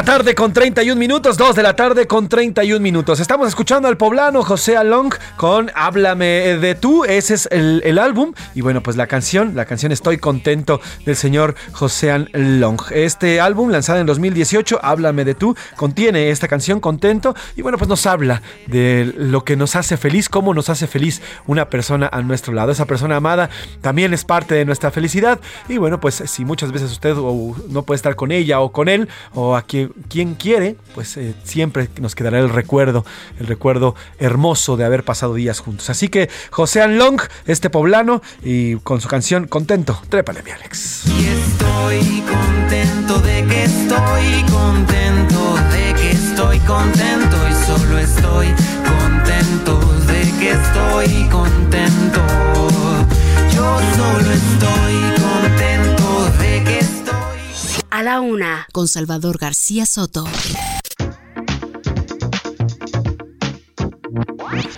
Dos de la tarde con 32 minutos. Oiga, de último momento, el señor Joe Biden ya dio negativo a COVID-19 luego de haberse mantenido aislado durante 15 días. Hoy dio a conocer que ya por fin dio, dio eh, pues eh, negativo a esta enfermedad luego de que se mantuviera eh, pues en la Casa Blanca.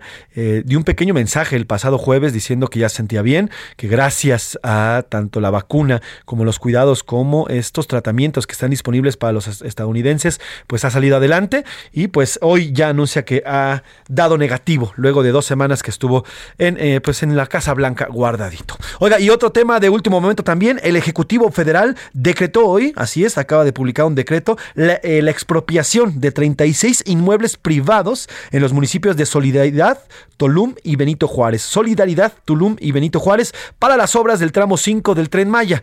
Los inmuebles expropiados suman 109.3 hectáreas y con el decreto publicado en la edición vespertina del diario oficial, el presidente López Obrador ordenó a la Secretaría de Desarrollo Agrario, Territorial y Urbano, la SEDATU, eh, pues expropiar y proceder a la ocupación inmediata de estos predios. Así que bueno, pues se desconoce quiénes son los dueños de las propiedades. Sin embargo, ellos tendrán derecho a una indemnización. Por lo pronto, bueno, pues a pesar de que existen estos eh, amparos en contra de la construcción del tramo 5 del tren Maya, pues ya fueron expropiados 109 hectáreas para este tren. Y bueno, pues así continúa el avance. Eh, mientras tanto, ese es en el sureste, pero en el norte de la República Mexicana, en Nuevo León, pues mal y de malas, oiga, enfrenta, enfrentó, ya afortunadamente ya fue apagado un incendio, un incendio en la zona, eh, en la zona conocida como el Diente, en las faldas del Cerro de la Silla, este emblemático cerro de Monterrey. fue, esto fue en el municipio de Guadalupe y Daniela García nos tiene el reporte. Daniela, ¿cómo estás? Buena tarde. Muy buenas tardes, pues el día de anoche, cerca de la medianoche del domingo 31 de julio, se reportó un incendio en la parte alta del Cerro de la Silla, esto a la altura del municipio de Guadalupe. Eh, las autoridades estatales y municipales encendieron la alerta y pues empezaron los trabajos para intentar apagarlo. estaba activo en la zona del Cerro del Peñón y Encinos de la Silla. La información que tenemos en este momento es que se ha logrado controlar este incendio. Protección Civil del Estado de Nuevo León de detalló en específico que ya fue controlado este incendio que de hecho, pues creen, pudo haber sido eh, provocado. Fue en el diente, en las faldas del Cerro de la Silla. Los brigadistas trabajaron, Protección Civil de Guadalupe, de Juárez y bomberos de Guadalupe, quienes llevaron a cabo el ascenso a la zona segura para monitorear el avance de este incendio forestal. Fue en un peñasco de difícil acceso y avanzó hacia abajo, afectando Matorral Bajo. Afortunadamente, lo que comentan es que no hubo afectación graves, incluso en la colonia más cercana que se encontraba a dos kilómetros de distancia, la colonia Almaguer en Guadalupe, pues no sufrió ningún tipo de afectación. Desde la mañana iniciaron las labores, eh, se reanudaron las labores por tierra y se mantuvo el monitoreo durante toda la madrugada, pero pues bueno, finalmente fue controlado este incendio que, insisto, la autoridad presume habría sido provocado. Es la información que se genera esta tarde en Nuevo León.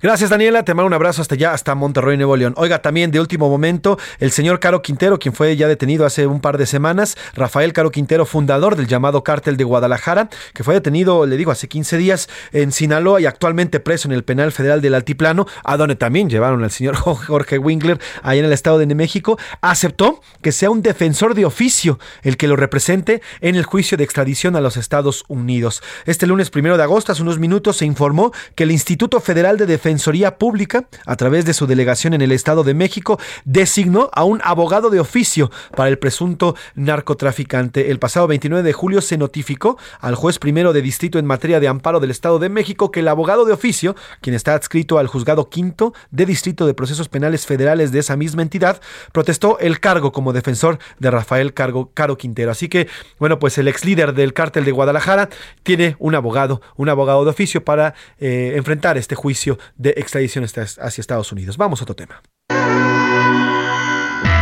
¿Y dónde están los reporteros? ¿Y dónde están los reporteros? Alan Rodríguez se encuentra en la vacunación de los menores. Eh, cuéntanos, Alan, cómo va esta vacunación para los niños de 8 años. Y bueno, pues muy valientes están acudiendo a recibir ya su dosis de Pfizer. Cuéntanos, Alan, buena tarde. Hola, ¿qué tal, José Luis? Amigos, muy buenas tardes. Nosotros nos localizamos en estos momentos en el Centro de Salud Doctor José María Rodríguez, el cual se localiza en el cruce de San Antonio Abad y el viaducto perímetro de la alcaldía de Cuauhtémoc. Esta es una de las 55 sedes que ha habilitado el gobierno de la Ciudad de México el día de hoy para llevar a cabo la vacunación de los niños de 8 años de edad se espera que se vacunen a lo largo de esta semana, a partir del día de hoy y hasta el próximo 5 de agosto, a 90 mil pequeñitos y todos ellos para que se preparen y que para que vayan completamente protegidos a sus vacaciones que se estarán realizando pues en los próximos días. Hemos observado a lo largo de esta mañana pues largas filas en algunos momentos se agiliza el trámite y lo que sabemos es que hasta el día de hoy se estará llevando a cabo de a las 8 de la mañana a las 3 de la tarde, por lo cual faltan ya unos cuantos minutos para que finalice este día la vacunación de los pequeñines sin ninguna incidencia en ninguna de las 55 sedes,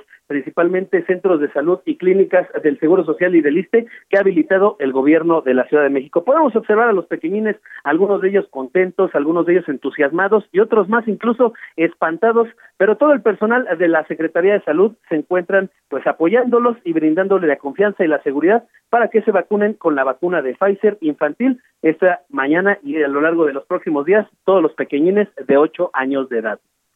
Pues Alan, estaremos pendientes. Oye, ¿cómo los viste? A ver, ya nos contabas que algunos con miedo, otros pues, más expectantes, pero ¿qué iban? ¿Iban disfrazados o iban con sus juguetes? ¿Cómo los viste llegando para que ya los les pusieran la, inyección?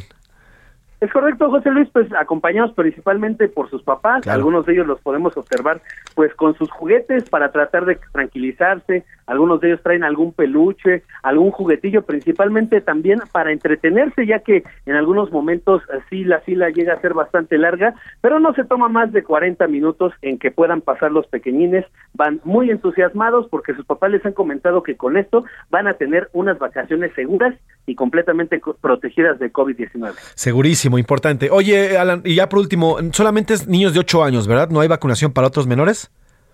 Es correcto, en estos momentos se está llevando a cabo únicamente la vacunación para los menores de 8 años de edad. Se, se solicita a todos los padres de familia que acudan de acuerdo al no a la letra de su primer apellido y estas eh, las están podrán con, consultar en la página de internet mivacunación.cdmx.gov.mx. Ahí mismo podrán consultar qué día le toca a cada uno de los pequeñines y también las sedes que hay en la Ciudad de México. Perfecto, Alan, pues estaremos pendientes eh, de cualquier cosa que vaya surgiendo por allá en esta vacunación. Valientes estos chavitos. Te mando un abrazo, Alan, que tengas buena tarde.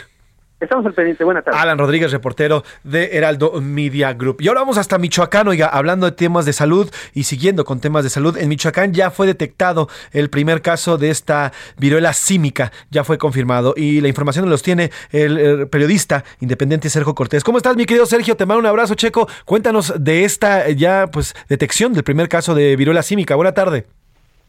Tardes, José Luis. Pues sí, efectivamente, como comenta, fíjate que ayer la Secretaría de Salud aquí en Michoacán, pues confirmó, confirmó el primer caso de viruela del mono. Así, así lo dio a conocer el secretario de Salud, Elías Ibarra. Él comentó, José Luis, que este primer caso se detectó en un turista, un turista que, que provenía de la Ciudad de México. Eh, fue un paciente que pues ya, ya fue aislado, se le dio el tratamiento farmacológico, se le dio la atención médica y hasta donde comentó hoy el secretario de Salud, pues él se regresó allá a la Ciudad de México, José Luis. Pues tenemos pendientes, como siempre, todos estos casos, Sergio, eh, pues vienen por eh, el viaje algún turista, algún turista que regresa de algún otro país. En este caso es un eh, pues, ciudadano de la Ciudad de México que estuvo seguramente en otro país previo a contagiarse y, detectar este caso. Te mando un abrazo, querido Checo. ¿Dónde te podemos leer? ¿Dónde te podemos seguir? Nos puedes seguir en artículo 7.mx, José Luis. Ahí es un portal noticioso está la información más importante que se genera aquí en Michoacán, mi estimado José Luis. Gracias, gracias siempre por estar al pendiente de lo que va ocurriendo allá en la entidad michoacana. Te mando un abrazo, querido Sergio. Buena tarde. Abrazo, que estén muy bien. Pues ahí está. Y de último momento, Milka Ramírez, ¿qué nos tienes? De último momento, José Luis, la Fiscalía General de la República y la Secretaría de Seguridad pública y ciudadana van a ayudar a la investigación del feminicidio de Luz Raquel, esta mujer que fue asesinada el 16 de julio allá en Jalisco. La, la Fiscalía Estatal ya entregó los papeles para que se coadyuve con estas dos dependencias en las investigaciones. Pues más o menos el mismo tránsito que está siguiendo el caso de Devani, es el que sigue Luz Raquel. Veremos a ver si encuentran nuevas cosas y qué hay detrás de todo esto luego de que la Fiscalía pues dejara entrever, la Fiscalía local, la de Jalisco, dejara entrever que esto pudo tratarse también de un tema de lo cual totalmente revictimizante en contra de Luz Raquel. Gracias, Milka. Gracias, José Luis. Y hasta aquí el señor Oscar Mota con los deportes, que nos tiene bastante información. ¿Qué pasó el fin de semana con el fútbol? ¿Qué pasó con Checo y el Gran Premio allá eh, este, en Europa? En fin, mucha información. ¿Cómo estás, Oscar? Buena tarde.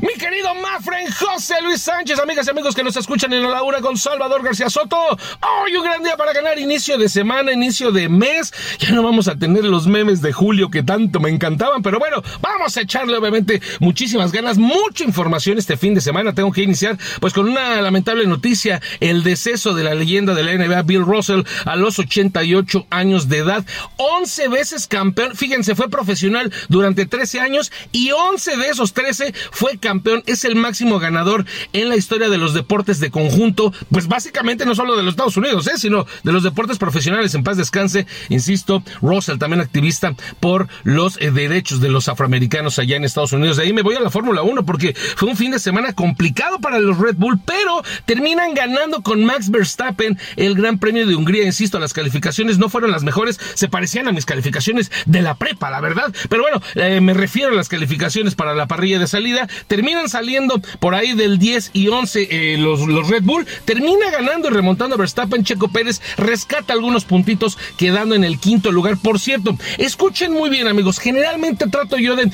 traerles reacciones, entrevistas, audios eh, que tienen que ver por supuesto con el tema de la carrera, pero hoy dije, bueno, estamos iniciando semana y les voy a poner el audio más surreal que hayan escuchado de Checo Pérez en una carrera. Pongan atención y se las explico. Escuchemos. Messi. a bit of allergy around this place. ¿Qué ole, qué ole? ¿Qué pasó ahí, mi checo? Bueno, pues como dicen las abuelitas, por ahí le dio la tos, ¿no? Le dio la tos. Resulta que durante la carrera, pues empezó obviamente eh, con estornudos. Su propio ingeniero le dice, salud, checo. A lo que él contesta, híjole, perdón, una pequeña alergia. Bueno, situaciones que pasan los pilotos durante la carrera. Y obviamente, pues nuestro checo Pérez no está exento. Entonces ahí está, termina el segundo lugar el señor Lewis Hamilton y también eh, George Russell, el, del equipo Mercedes. Así que también para ellos fue un gran, gran premio. Bueno, vamos rápidamente con el tema de fútbol. Insisto, hay mucho que platicar. Tuve la oportunidad de estar ayer en el Estadio Olímpico de Ciudad Universitaria, uno a uno con el Monterrey. De hecho, Pumas había anotado el 2 a 1. Le terminan quitando el gol por temas de fuera de lugar. Pero insisto, gran afición, gran ambiente. Eh, también estuve en el Estadio Olímpico en la presentación de Dani Alves ante Mazatlán. Y bueno, en esa ocasión fueron 36 mil personas las que andábamos por allá. Ayer fuimos 24 mil pelados y peladas. Entonces, vean nada más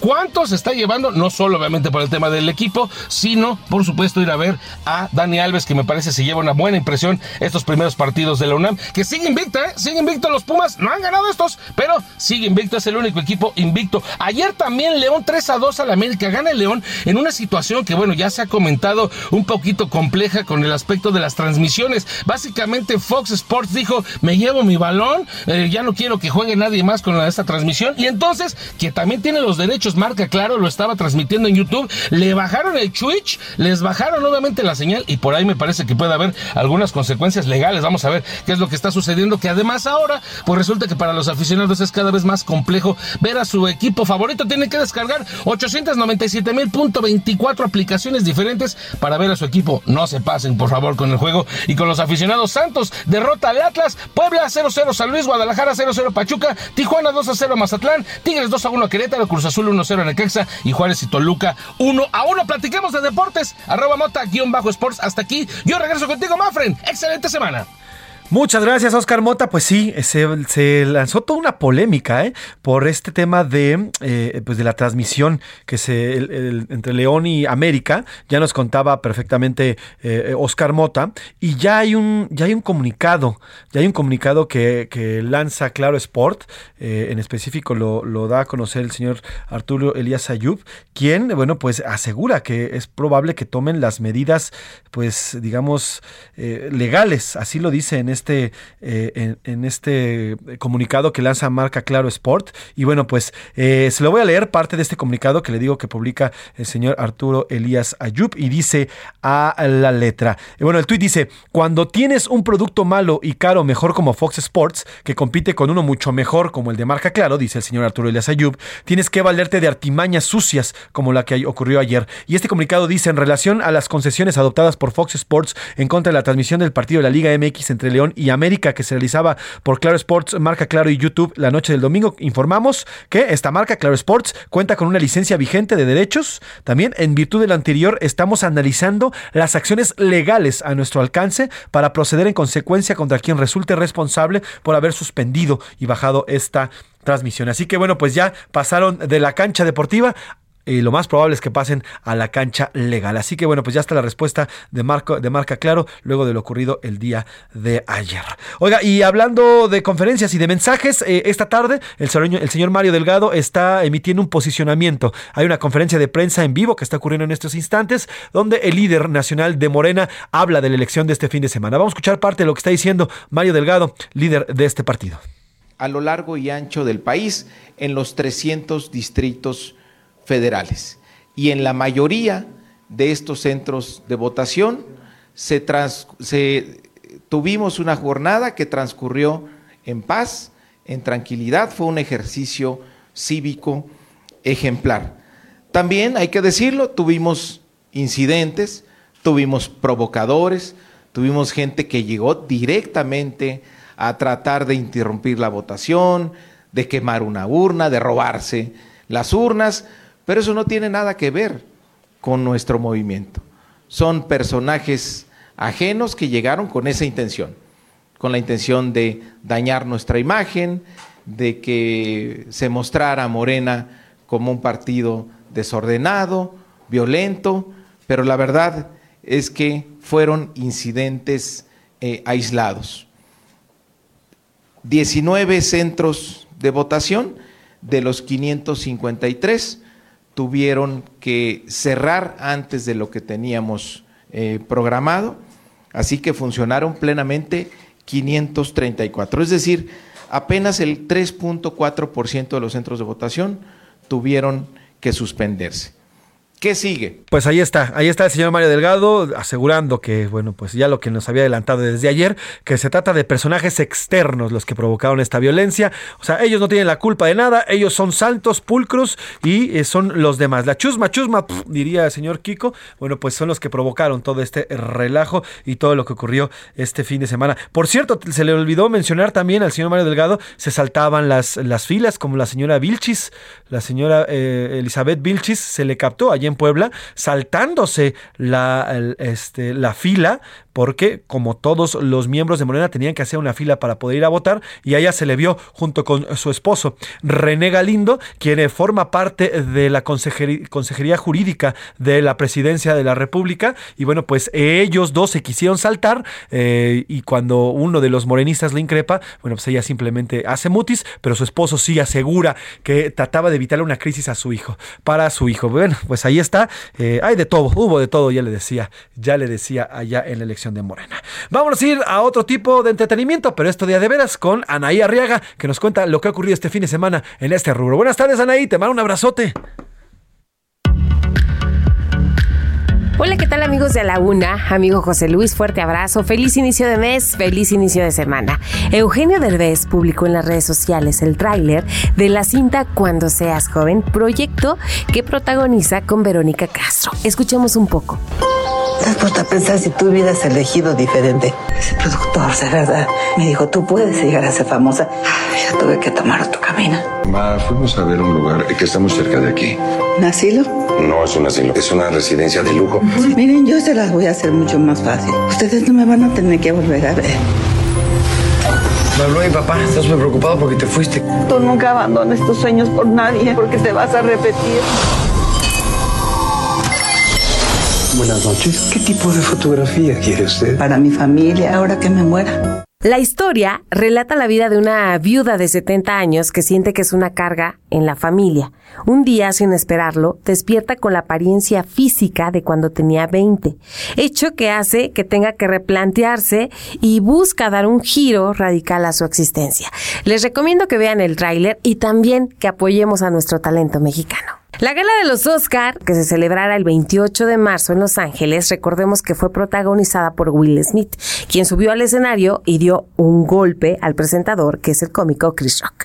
El viernes, Will Smith mostraba su arrepentimiento en un video que publicó en su red social. Chris, te pido perdón. Mi comportamiento fue inaceptable y aquí estoy cuando quieras hablar, dijo el actor en esa grabación. Why didn't you apologize to Chris in your acceptance speech? I was fogged out by that point. It's it's it's it's all fuzzy. I've reached out to Chris, and the mes- the message that came back is that uh, he's not ready to talk, and when he is, he will reach out. So I will I will say to you, Chris, I apologize to you. Uh, my behavior was unacceptable. La respuesta de Chris no se hizo esperar. El humorista lamentó que todo mundo esté intentando ser víctima cuando el que ha sido quien recibió el golpe fue él. Todo mundo está intentando ser una pum víctima. Si todos dicen ser una víctima, entonces nadie escuchará a las verdaderas víctimas. Finalmente el cómico asegura que el puñetazo en la cara duele más que cualquier palabra. Cualquiera que diga que las palabras duelen nunca ha recibido un puñetazo en la cara. Este fin de semana McAntony comenzó su periodo de vacaciones de verano que se extenderá durante dos semanas. Luego de una agotadora gira de conciertos por Europa, fue visto en compañía de su gran amigo David Beckham. Pero lo que más preocupó es su extrema delgadez. Amigos de la UNA, que pasen una excelente tarde. Fuerte abrazo.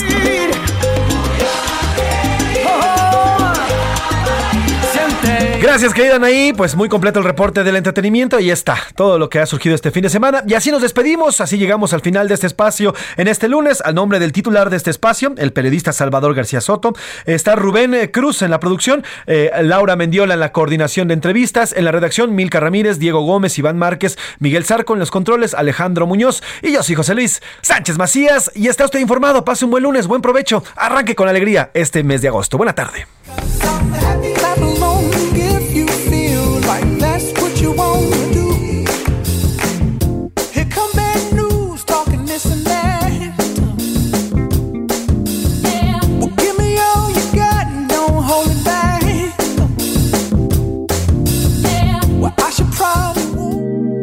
Hoy termina A la Una con Salvador García Soto. Un encuentro del diario que piensa joven con el análisis y la crítica. A la Una con Salvador García Soto. De lunes a viernes de 1 a 3 de la tarde.